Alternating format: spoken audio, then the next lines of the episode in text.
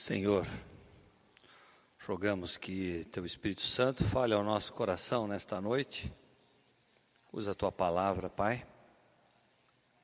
Aviva, Senhor, nossa alma, nosso espírito, para que o Senhor nos use, Deus, da maneira que o Senhor quer usar, enquanto estamos aqui nesta terra, fazendo a Tua vontade, Senhor, sendo instrumentos da Tua graça instrumentos do teu evangelho para que as pessoas te conheçam, Pai. Tenho o privilégio de te conhecer, Senhor. Espírito Santo, opera em nós, Pai. Tenha misericórdia, te rogamos. Em nome do teu filho Jesus. Amém. Estamos estudando o Evangelho de João. Hoje vamos para o capítulo 16, versículos 5 a 33. Coloquei esse trechinho do filme Missão Impossível, porque a missão de Deus aqui no nosso planeta, neste mundo dominado pelo príncipe das trevas, parece impossível e a situação parece caótica. A situação aqui no Evangelho de João, no capítulo 16, a Sônia nos apresentou até o versículo 4, a semana passada, é de muita tensão. Assim como nesse filme, a situação é de muita tensão. Jesus já tinha dito para os discípulos que ele tinha que ir para Jerusalém, que ele iria morrer em Jerusalém. Os discípulos estavam tensos. Eles tinham largado tudo para seguir Jesus. Jesus era a única esperança que eles tinham de uma vida melhor, de uma vida com um significado, com um futuro, e de repente eles estão diante de uma situação terrível. Eu vou ler, não está aqui no, no nosso é, slide, mas eu vou ler os primeiros quatro versículos de João capítulo 16. Eu lhes tenho dito tudo isso para que vocês não venham a tropeçar. Vocês serão expulsos das sinagogas. De fato, virá o tempo quando quem os matar pensará que está prestando culto a Deus. Farão essas coisas porque não conheceram nem o Pai nem a mim. Estou lhes dizendo isto para que, quando chegar a hora, lembrem-se que eu os avisei. Não lhes disse isso no princípio, porque eu estava com vocês. Às vezes a gente fica preocupado com a situação política do nosso país, com a economia, com o problema da segurança, da saúde, do planeta. Mas o que Jesus nos deixou aqui é muito mais sério, muito mais sério. Para nós cristãos que queremos realmente viver com compromisso com Jesus, as consequências são muito sérias e nem sempre são agradáveis. Nós vamos ler o texto de João, de, de versículo 5 até o 33, e vamos tocar alguns pontos apenas, não dá para a gente fazer um, um, uma profunda reflexão aqui. E se você tem sua Bíblia aí na versão é, internacional, a nova versão internacional é a que nós vamos usar. Senão você acompanha aqui no, no slide. Precisamos trazer Bíblia, hein, gente? Estou vendo pouca gente com Bíblia aqui. Nós estamos acostumando muito com esse slide aqui. Precisamos carregar aqui a palavra. Sabe quando você sabe que a palavra, a Bíblia, é de crente e sabe quando que é de católico? Você tem que cheirar a Bíblia. Se ela estiver cheirando a sovaco, é de crente. Se estiver cheirando a pó, é de católico. Brincadeira. Tem muita Bíblia de crente que está cheirando a pó e muita Bíblia de católico que está cheirando a sovaco. Tem católico que lê a Bíblia, tem crente que lê a Bíblia. Nós temos que ler a Bíblia. É a palavra de Deus. Certo? É importante. Ela nos revigora, nos fortalece. O WhatsApp? A celular? É. Bom, desde que seja a Bíblia, né? Muito bem. Então vamos lá. versículo 5 adiante. Agora eu vou para aquele que me enviou.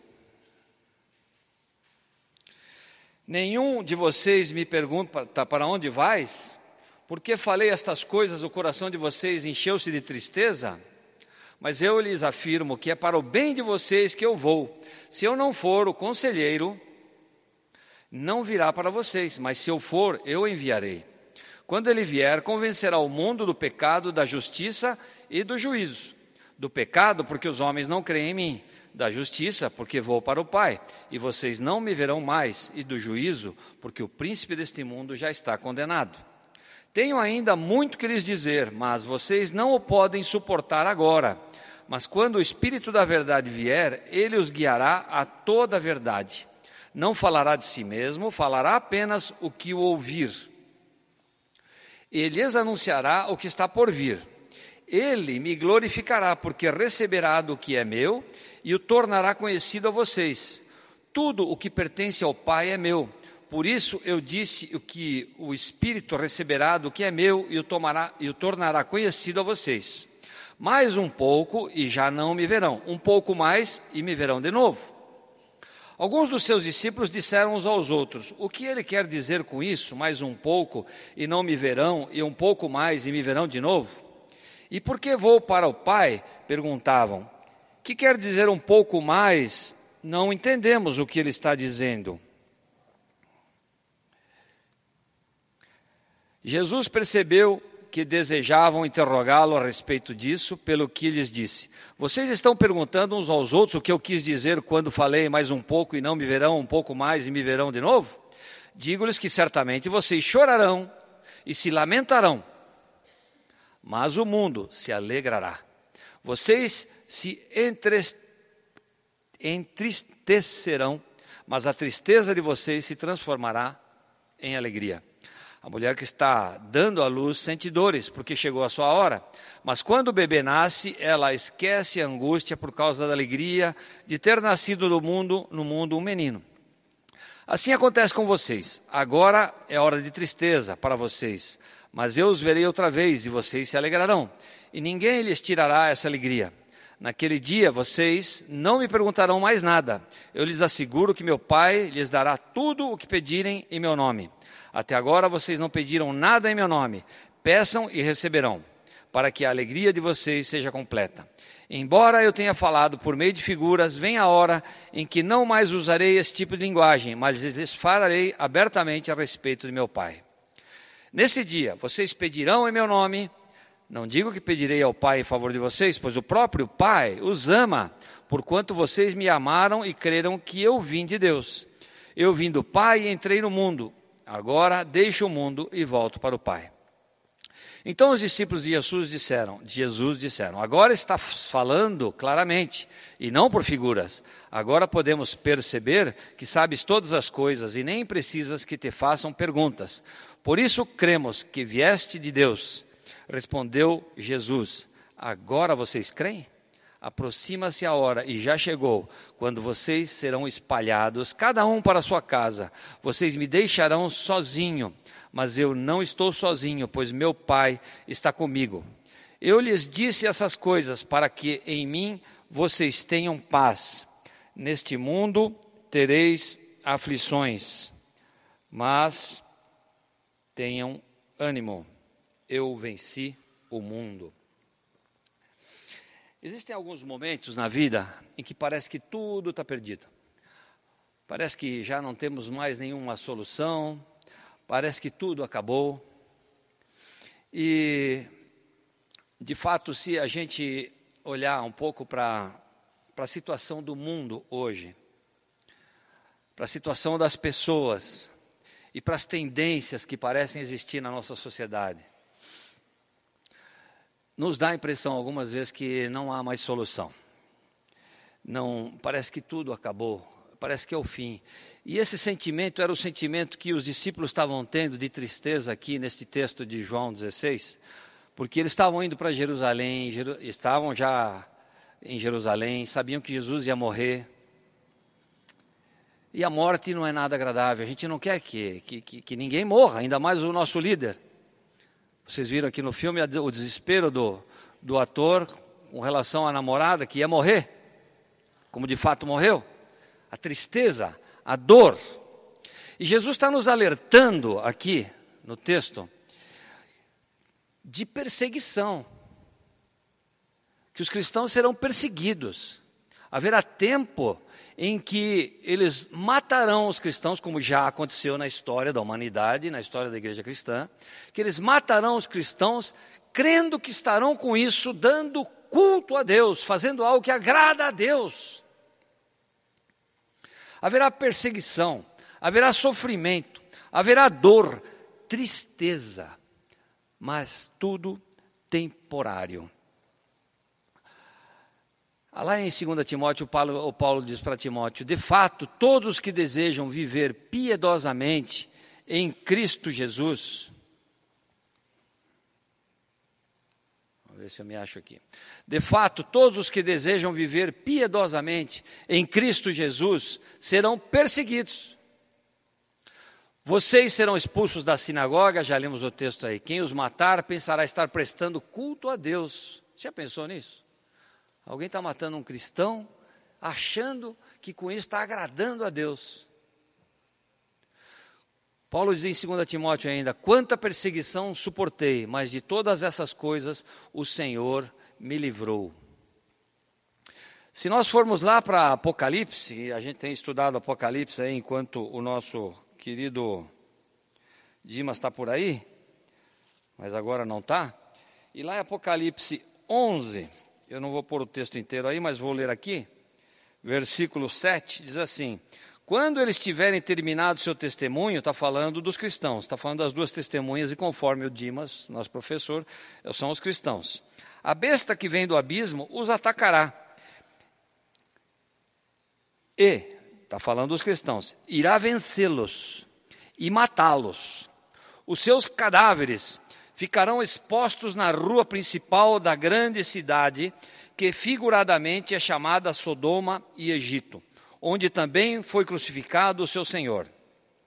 Durante três dias e meio, gente de todos os povos, tribos, línguas e nações contemplarão os seus cadáveres e não permitirão que sejam sepultados. Os habitantes da terra se alegrarão por causa deles e festejarão festejarão. Nós estamos lendo aqui que os cristãos estão mortos, foram perseguidos, foram torturados, os seus cadáveres não foram enterrados. E as pessoas estão festejando, sabe como? Enviando presentes uns aos outros, pois esses dois profetas haviam atormentados que habitam na terra. Eles vão festejar, esse é o Apocalipse. E se a gente lê Hebreus lá, a Galeria da Fé, Hebreus 11, tem um texto que eu não consigo deixar de ficar emocionado cada vez que eu leio. Capítulo 11 de Hebreus, sobre os heróis da fé. Versículo 33 diz: Os quais, pela fé, conquistaram reinos, praticaram a justiça, alcançaram o cumprimento de promessas, fecharam a boca de leões, apagaram o poder do fogo, escaparam do fio da espada, da fraqueza tiraram força, tornaram-se poderosos na batalha, puseram em fuga exércitos estrangeiros. Houve mulheres que, pela ressurreição, tiveram de volta os seus mortos. Está falando dos cristãos. E está falando dos que já aconteceu, do que já aconteceu. Não quer dizer que não vai acontecer ainda, de novo. Uns foram torturados e recusaram ser libertados para poderem alcançar uma ressurreição superior. Outros enfrentaram zombaria e açoites. Outros ainda foram acorrentados e colocados na prisão, apedrejados, cerrados ao meio, postos à prova, mortos ao fio da espada, andaram errantes, vestidos de pele de ovelhas e de cabras, necessitados, afligidos e maltratados. O mundo não era digno deles.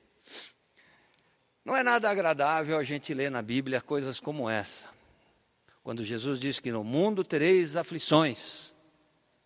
No mundo os cristãos terão aflições, terão sofrimento, terão dor, se nós quisermos de fato sermos cristãos, vivermos piedosamente em Cristo Jesus, nós seremos perseguidos. Quem não quiser mais ser cristão, a porta está aberta, pode sair. Brincadeira, de mau gosto. É o que está aqui na Bíblia. Então, o nosso compromisso com Cristo é algo muito sério. Não é uma mera religião. Tem consequências, boas e desagradáveis também, ainda que sejam temporárias. Como disse o Winston Churchill, o líder inglês, durante a Segunda Guerra, não prometo para vocês nada mais do que dor suor e lágrimas. Parece que Jesus está deixando isso para os cristãos. Fala, olha, não prometo mais nada além de dor, sofrimento e lágrimas. Jesus disse: No mundo tereis aflições, sim, mas tem de bom ânimo. Eu venci o mundo. A dor é desagradável, o sofrimento é indesejado. O meu irmão, esses tempos atrás, aí, fazem três semanas, é, teve que ser operado do coração. Alguns de vocês sabem, estiveram orando por ele. Bom, cirurgia do coração é uma coisa dura, né? Tem que serrar esse osso aqui, o externo, porque o coração, Deus fez ele bem protegido, tem que serrar mesmo, né? Um equipamento aí, abrir o peito, né? E aí eles então atuam ali, mexendo nas veias, tiveram que colocar duas safenas, duas mamárias e tal, fecharam, costuraram e ele está lá se recuperando. Quando ele estava na UTI, ele ficou oito dias na UTI para se recuperar, eu visitei ele algumas vezes, ele estava com muita dor, muita dor. E com aplicação de morfina, com todos os remédios que eles colocavam, ele tinha muita dor. E uma das vezes que eu liguei para ele, e ele ainda estava lá na UTI, eu falei, ei mano, como é que você está? E ele falou assim para mim, eu não aguento mais eu não aguento mais, é muita dor. E era uma dor de uma cirurgia que, graças a Deus, existe, porque senão ele estava morto, certo? Dor física. Ele dizia que ele estava com sonda por todos os orifícios aí possíveis, né? E cada vez que uma sonda daquele tinha sonda no, no coração, que eles tinham que injetar produtos no coração, uma, alguma coisa que chegava lá. Ele tinha sonda pelo canal da uretra, ele tinha sonda no pulmão. Ele dizia, cada vez que uma sonda daquelas mexia, a dor, assim, para só dar uma ideia, viu, Dudo? Falo do Dudo porque o Dudo é muito cuidadoso. Aliás, se vocês precisarem de um bom dentista, vou fazer um marketing aqui para o Dudo, excelente dentista. Você não vai sentir dor com o Dudo lá, viu? Ele é super cuidadoso. Mas para quem já foi no dentista, já sentiu dor quando o dentista, com aquela broquinha dele, pega no nervo. Sim, você já sentiu essa essa pegada aí? Meu irmão dizia que era algo, mas isso era muito pouco comparado com o que ele sentia. A dor é horrível, a dor é desagradável, o sofrimento é indesejado. E isso causa tristeza. E assim estavam os discípulos nesse momento. Eles estavam tristes quando Jesus está dizendo para eles que eles vão ser perseguidos. Ele começa a dizer: Agora que vou para aquele que me enviou, versículo 5. Nenhum de vocês pergunta para onde vais, porque falei estas coisas, o coração de vocês, de vocês encheu-se de tristeza. Os discípulos estavam tristes. Pô, Jesus vai embora, vai morrer. Que situação terrível. Eu coloquei esse filme da Missão Impossível porque, para a gente sentir um pouco, né? Quando alguém querido teu vai morrer, você não quer, você sofre. Eles estavam sofrendo, eles estavam tristes. E Jesus já estava avisando eles: olha, e, a coisa vai complicar mais ainda. Só que tem que ser assim. Tem que ser assim. Tem que ser assim. Mas é temporário. Como diz um amigo meu, só tem um cobrador e um, e um motorista, o resto é tudo passageiro. É passageiro. É temporário. Vai passar. É o que eu dizia para meu irmão, mano, aguenta firme, porque vai passar. Vai passar isso daí. Como está passando o sofrimento dos cristãos na terra é uma realidade. Não temos como fugir dele. E cada vez mais, se nós nos posicionarmos, se tivermos um compromisso sério com Ele, se de fato nós desejarmos viver piedosamente em Cristo Jesus, nós seremos perseguidos. Se nos posicionarmos como cristãos, seremos perseguidos. É a Bíblia que está nos falando, é a palavra de Deus, é Deus que está nos falando. Você, você quer ser cristão de verdade? Quer ser cristão seriamente? Então, querido, querida, prepare-se. Prepare-se. Vai ter sofrimento. Vai, eu, não, eu gostaria de estar falando sobre outra coisa aqui, mas foi o texto que me deram, está no texto. Vai ter perseguição. E Jesus tem que ir embora. Mas ele diz para o povo: não, não, não fiquem tristes, não, não desanimem. Porque, apesar disso, temos coisas boas aí. O próprio Pai nos ama. Aí em João 16, versículo 28, ele diz: Pois o próprio Pai os ama. Quando nós temos contato, quando experimentamos, quando nos envolvemos com o amor que Deus tem por nós, entendemos esse amor que Deus tem por nós, não há como não nos rendermos a esse amor, porque é um amor inexplicável. É um amor que morre por nós, que dá tudo por nós. Nossa garantia, nossa segurança é que Deus nos ama. Deus não vai simplesmente deixar a gente no sofrimento, largado, passando dor, tristeza e nos abandonar. Ele abre uma porta de comunicação para aliviar essas nossas dores, nossos sofrimentos, nossa tristeza que é a porta da oração. Versículo 24 ele diz: Até agora vocês não pediram nada em meu nome.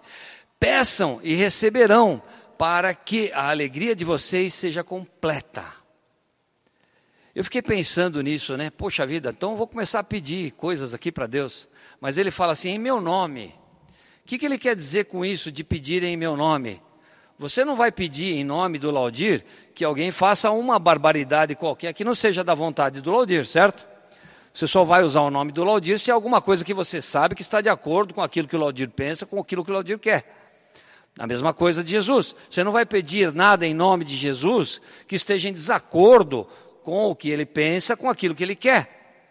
Esse versículo está ligado ao versículo 23 é, de João 14, que diz assim: Respondeu Jesus: Se alguém me ama, guardará, que significa obedecerá, a minha palavra. Meu Pai o amará, nós viremos a ele e faremos nele morada.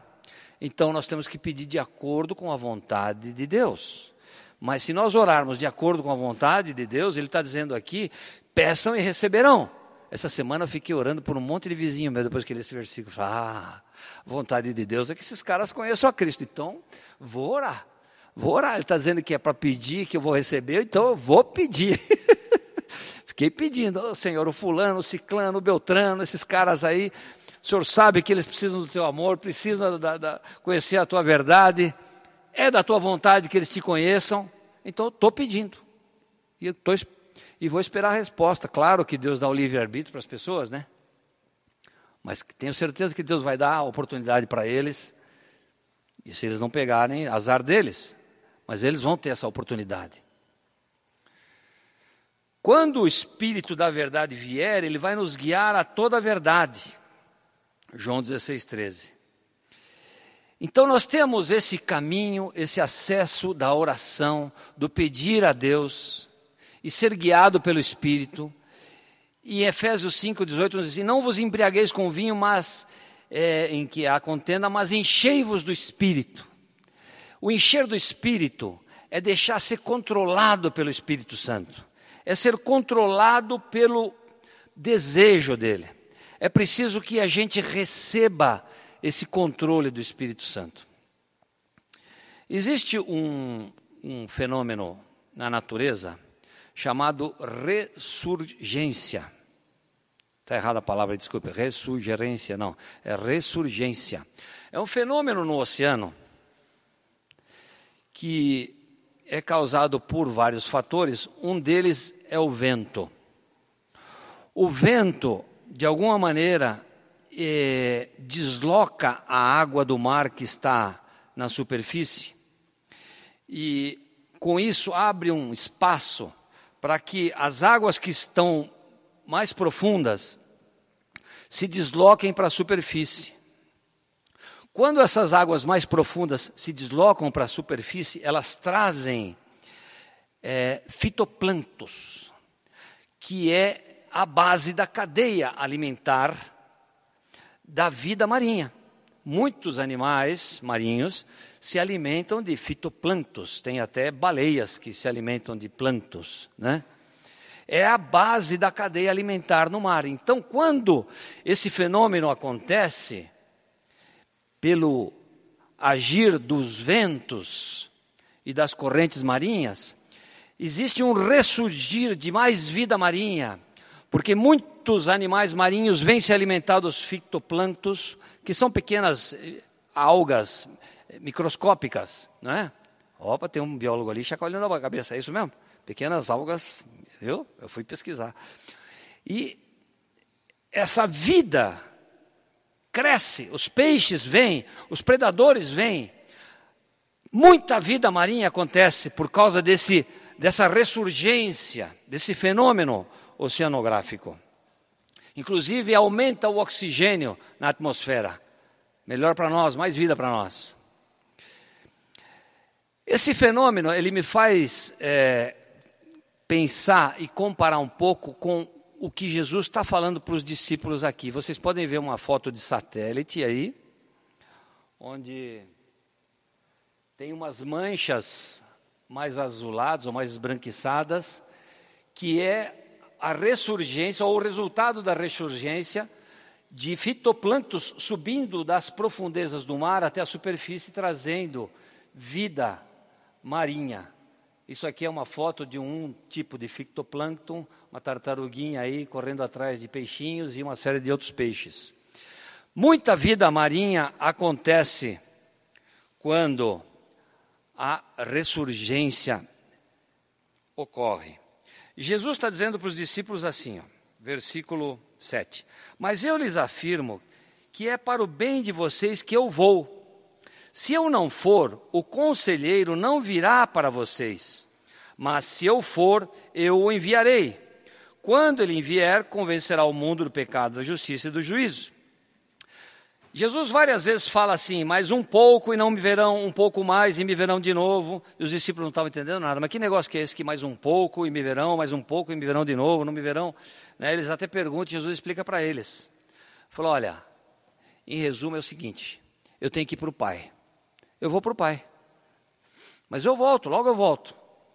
E não é aquela volta que ele volta e fica um pouquinho depois, é, é assunto aos céus. Ele volta no Espírito Santo. Pelo menos foi o que eu li na maioria dos comentaristas bíblicos sobre esse texto. Quando ele volta, que ele diz que eu vou, mas eu logo volto, eu logo vou estar com vocês aí. Eu preciso ir. Se eu não for, o conselheiro não virá para vocês, mas se eu for, eu enviarei. Os discípulos não estavam entendendo quando Jesus falava mais um pouco e já me verão, um pouco mais e me verão de novo. Então ele está falando que ele vai voltar é o Espírito Santo que vai voltar. Aí você vai pensar assim, pô, mas peraí, o Espírito Santo já não estava na terra? Eu vi o Espírito Santo já no Velho Testamento várias vezes, não é? Eu vi ele agindo através de Saul. Davi ora para que Deus não tire o Espírito Santo dele. Como é que é essa história? Vai mandar o Espírito Santo, se o Espírito Santo já estava pela terra antes do Pentecostes. O que Jesus está nos dizendo aqui é o seguinte: o Espírito Santo vai vir para habitar em nós, no nosso espírito, dentro de nós, viver dentro de nós. E Deus, como vocês sabem, na nossa teologia, é trino. É um, mas é trino. E se existe algo que causa confusão no meio dos cristãos, é a questão do Espírito Santo. O Espírito Santo causa, não é ele que causa, nós causamos, né? Confusão por causa do, da interpretação. Existe uma linha de pensadores que se chamam unitaristas. Unitaristas é uma corrente de pensamento teológica que afirma que há uma unidade absoluta de Deus. Deus é só um, é só Deus, e acabou. Jesus não é Deus, é apenas uma criatura humana, é mais um filho de Deus. O Espírito Santo é apenas uma energia, é um poder, não é uma pessoa, e muito menos Deus. Esses são os unitaristas. Unitaristas. São pessoas sinceras que estão buscando a Deus, mas que não creem no Deus Pai, no Deus Filho, no Deus Espírito Santo. A Bíblia tem muitas referências com relação ao Deus Pai, ao Deus Filho e ao Deus Espírito Santo. João é repleta delas. Jesus declara várias vezes e de várias maneiras que ele, Jesus, é o próprio Deus encarnado. E quando ele diz que ele vai voltar aí para os discípulos, é o Espírito Santo que vai voltar. Você, mas que confusão que é essa? Ele é três, ele é um. Mas então são três, porque o Espírito Santo mais o Pai mais o Filho são três. Não. É uma união de vida, é um mistério difícil de entender. A gente pode tentar explicar de várias maneiras, existem várias explicações. A explicação do triângulo, que são três lados do mesmo, é, da mesma figura geométrica, né? Mas é um só.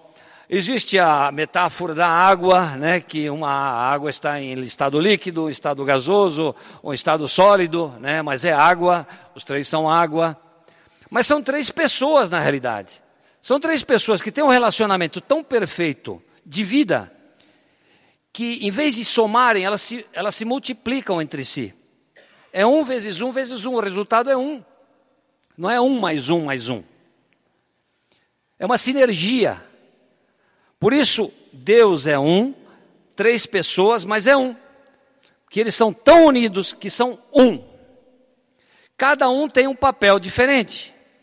Deus planejou, Jesus executou e o, a, o Espírito Santo está aplicando o projeto de Deus, o plano de Deus, a estratégia dele. É Ele que está aqui com a gente agora. Jesus não está aqui, Jesus está lá com Deus, com o Pai, com o Criador. Mas Ele também está aqui, porque Ele e o Espírito Santo são um. Então Jesus está aqui no nosso coração, porque o Espírito Santo está no nosso coração. Agora, os unitaristas não creem nisso. E você deve estar agora, pô, agora esse cara bagunçou tudo aqui o negócio. Eu nunca entendi direito esse negócio de, de, de, de trinitarismo, agora. Mas nós precisamos pensar, porque nós cristãos, sim, cremos no Deus triuno. O Pai planejou, o Filho executou e o Espírito Santo aplica. O unitarismo, do ponto de vista bíblico, se você estudar as Escrituras, e nós precisamos estudar as Escrituras,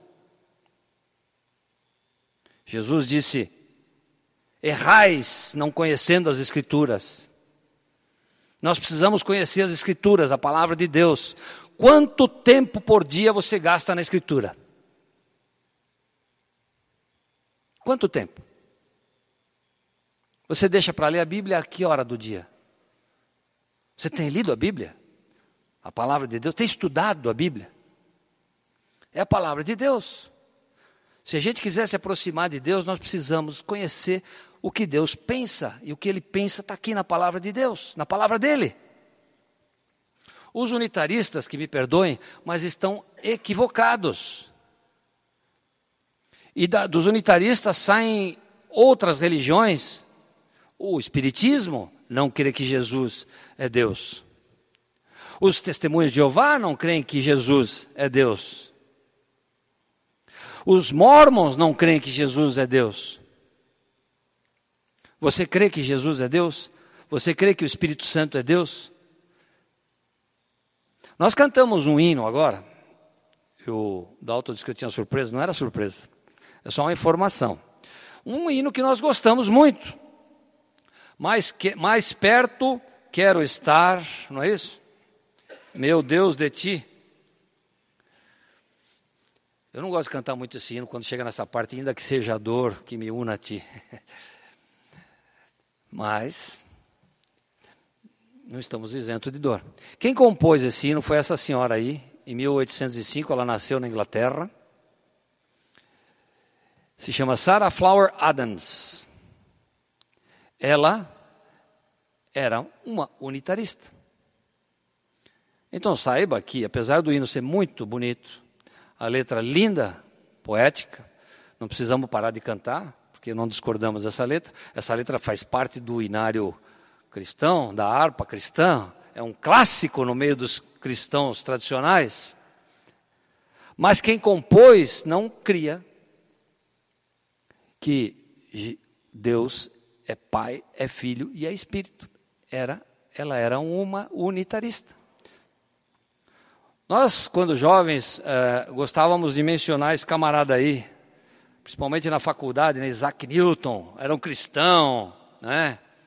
Caiu a maçã na cabeça dele, aí ele caiu a ficha, oh, a força da gravidade, é, a lei de Newton, né? Dois corpos não ocupam o mesmo lugar no espaço. Era um físico importante, matemático, mas também filósofo. Na época não existia essa separação da, entre as ciências assim tão radical como é hoje, né? ciências eram um pouco mais agrupadas. Este Isaac Newton, para quem não sabe, era um unitarista também.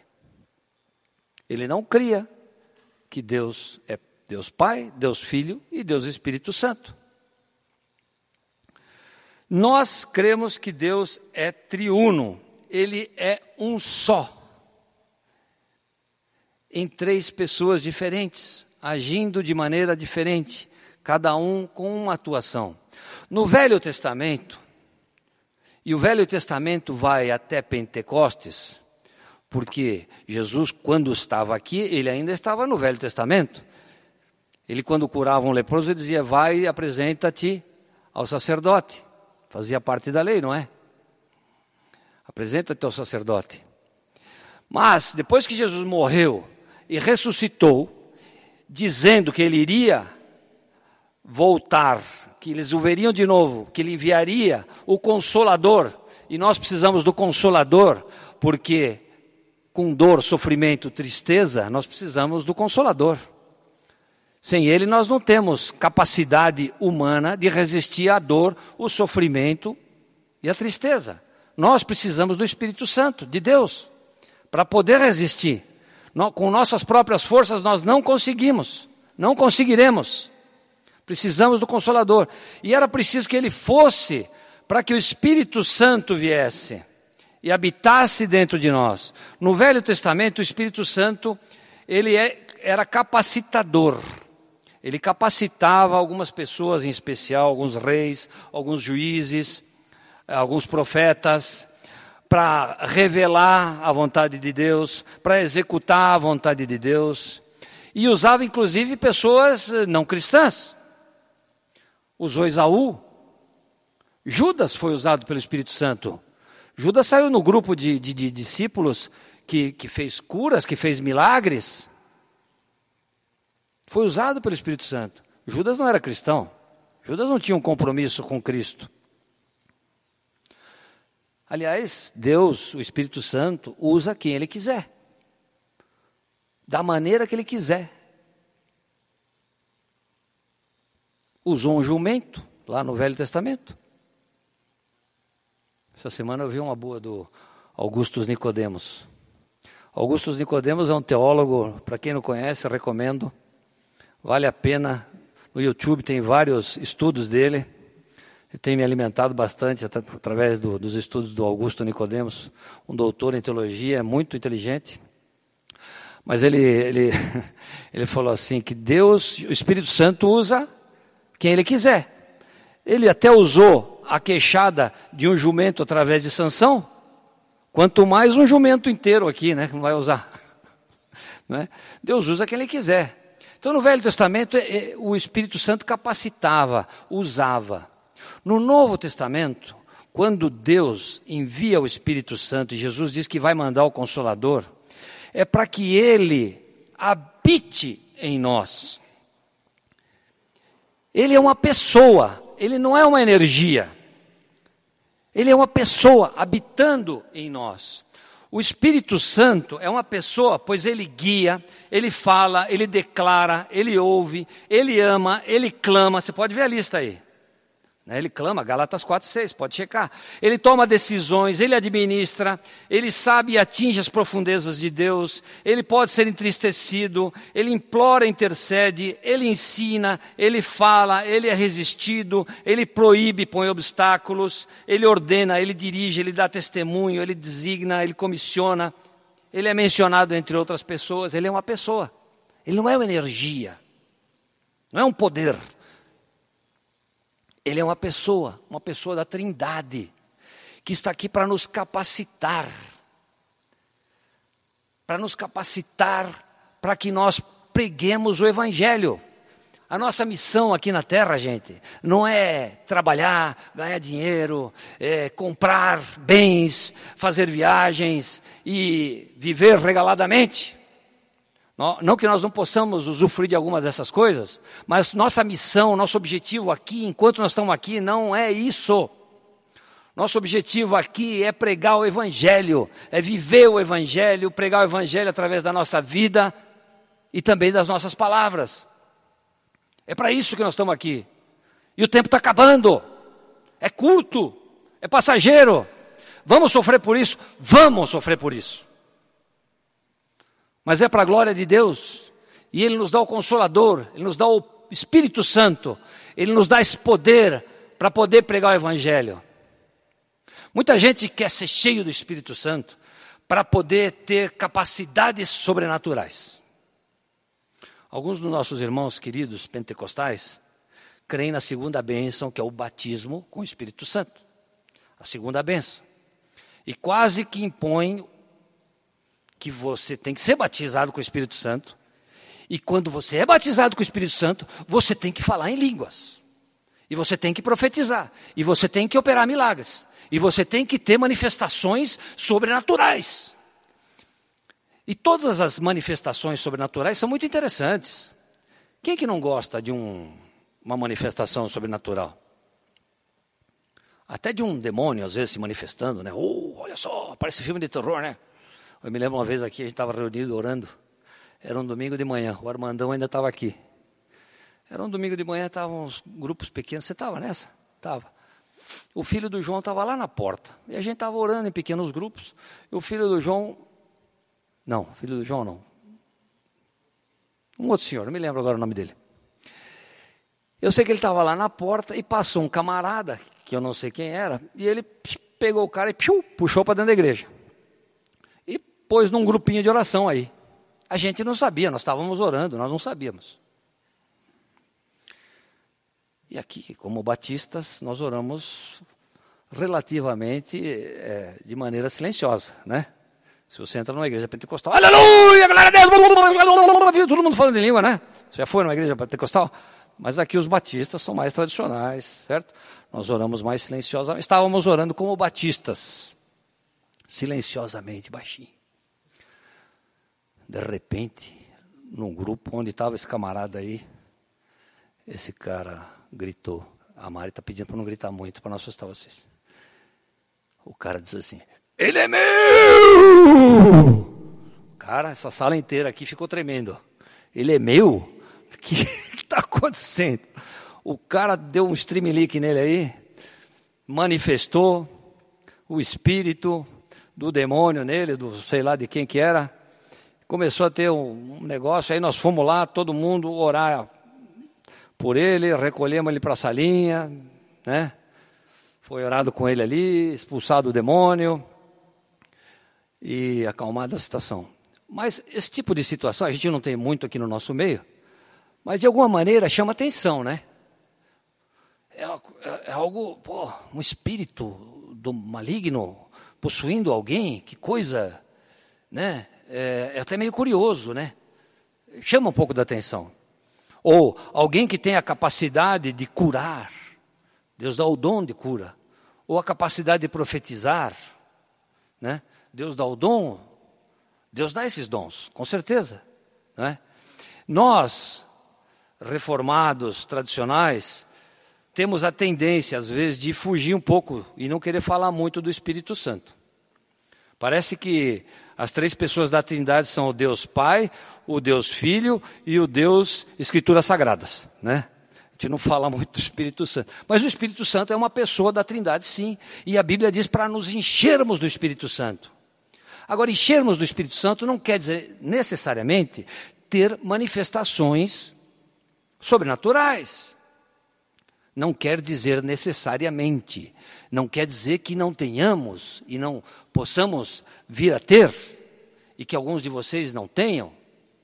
Nós não, nós não enfatizamos isso aqui, nem buscamos. Nós estamos buscando. Agora, quero, vamos lá. Quem fala em línguas aí? Vamos falar em línguas. Tem, tem alguém que interpreta? E Coríntios diz que nem todos falam em línguas, né? Nem todos falam em línguas. Certo? Então nós não podemos nem fugir totalmente para um lado e nem deixar de estudar as Escrituras, orar, estar abertos para a atuação do Espírito Santo, para que ele nos use neste mundo. Mas principalmente para que ele nos use para que o nome de Jesus seja conhecido. Olha o que o que Jesus fala aqui no, no capítulo 16. Tenho, versículo 12: Ainda muito que lhes dizer, mas vocês não podem suportar agora. Mas quando o Espírito da Verdade vier, ele os guiará a toda a verdade. Não falará de si mesmo, falará apenas o que ouvir. Ele lhes anunciará o que está por vir. E me glorificará, porque receberá do que é meu e o tornará conhecido a vocês. Tudo o que pertence ao Pai é meu. Por isso, eu disse que o Espírito receberá do que é meu e o tornará conhecido a vocês. Tudo o que Jesus quer é que as pessoas o conheçam e sejam salvas. Sejam salvas para passar a eternidade com Deus e, e, e o presente também com Deus. Não há nada pior do que uma vida sem Deus, no presente e no futuro. O que Jesus quer é isso. E quando a gente usa aquele versículo de Atos lá, né? e receberão o poder do Espírito Santo para serem minhas testemunhas em Jerusalém, Samaria e até os confins da terra, não é? Receberão o poder do Espírito Santo para serem testemunhas.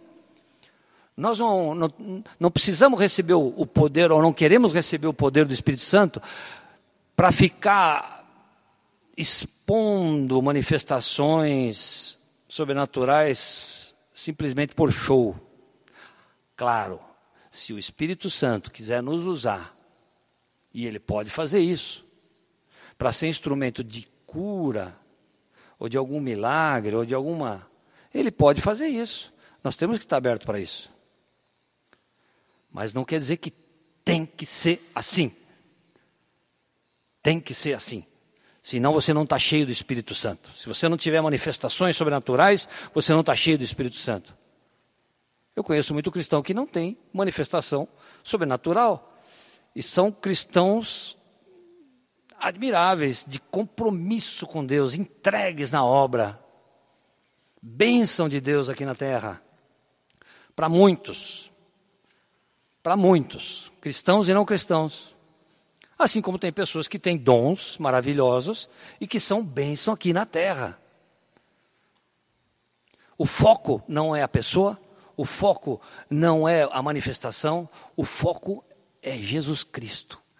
É para Ele a glória, a honra, só Ele. Ele é o centro. Deus é triuno. É Deus Pai, Deus Filho e Espírito Santo. E Ele vai cumprir a obra dele nas nossas vidas. Ele nos selou. Nele, Efésios 1, 13 a 14. Nele, quando vocês ouviram e creram na palavra da verdade, o evangelho que os salvou, quando vocês ouviram e creram na palavra da verdade, o evangelho que os salvou, vocês foram selados com o Espírito Santo da promessa, que é a garantia da nossa herança até a redenção daqueles que pertencem a Deus para o louvor da sua glória. Nós fomos selados pelo Espírito Santo. Quando nós ouvimos e cremos na palavra da verdade, o evangelho que nos salva, que é a morte e ressurreição de Jesus, pagando pelos nossos pecados na cruz, nós somos selados. Ele é a nossa garantia, é o penhor. Quando a gente pensa em selo, os mais jovens aqui acho que não, não são da época do daquele selinho que a gente comprava no correio, né? E colocava no envelope assim, colava, passava na língua, vinha cola assim, passava na língua. Aquele selo que a gente comprava no correio, tinha selos bonitos até. Tem gente que colecionava. Tem alguém que não conhece selo desse selo? Estou brincando. A maioria, acho que vocês nunca usaram. Tem gente aqui que nunca usou selo. Fala a verdade. É tudo internet, WhatsApp, Facebook, Messenger, Twitter e por aí fora, né? Ela também não. Selinho. O selinho era a garantia de que aquela carta ia chegar no destino. Lá no outro país, eu e a Mara temos uma caixa de cartas, quando a gente era jovenzinho, estudante, eu morava na Espanha, ela morava aqui, a gente trocava cartas, era tudo no selo. Né? O selo era a garantia de que a minha mensagem, a missão daquela carta ia chegar ao seu destino. O Espírito Santo é a garantia de que a mensagem de Deus vai chegar ao seu destino.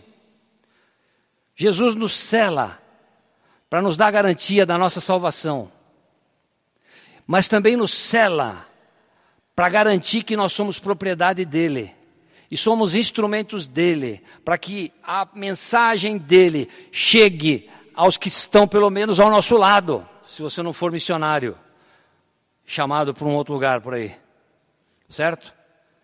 O Espírito Santo tem a responsabilidade de fazer acontecer o evangelho aqui nessa terra.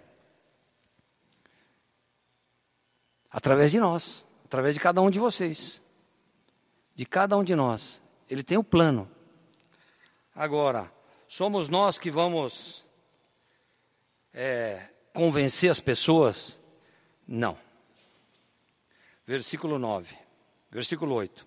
Quando ele vier, Jesus diz: quando ele vier, convencerá o mundo do pecado, da justiça e do juízo. Do pecado, porque os homens não creem em mim. Da justiça, porque vou para o Pai e vocês não me verão mais. E do juízo, porque o príncipe deste mundo já está condenado. Jesus está falando três coisas que ele, ele, está executando. Ele está executando o plano do Pai, a estratégia do Pai, o Evangelho. Jesus veio para mostrar que os homens são pecadores, que todos nós somos pecadores.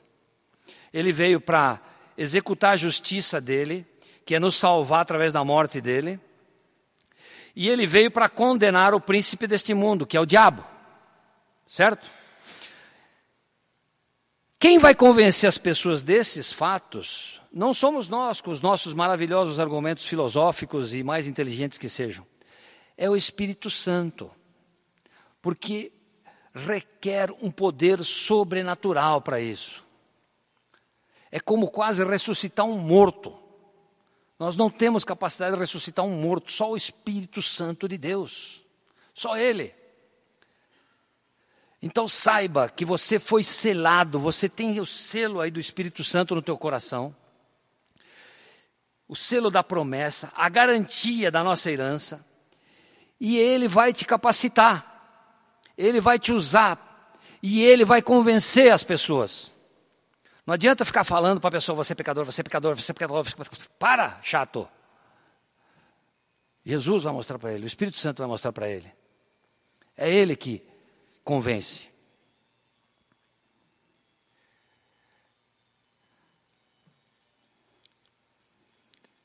Só que isso vai ter consequências. As pessoas não vão aceitar, muitas pessoas não vão aceitar isso.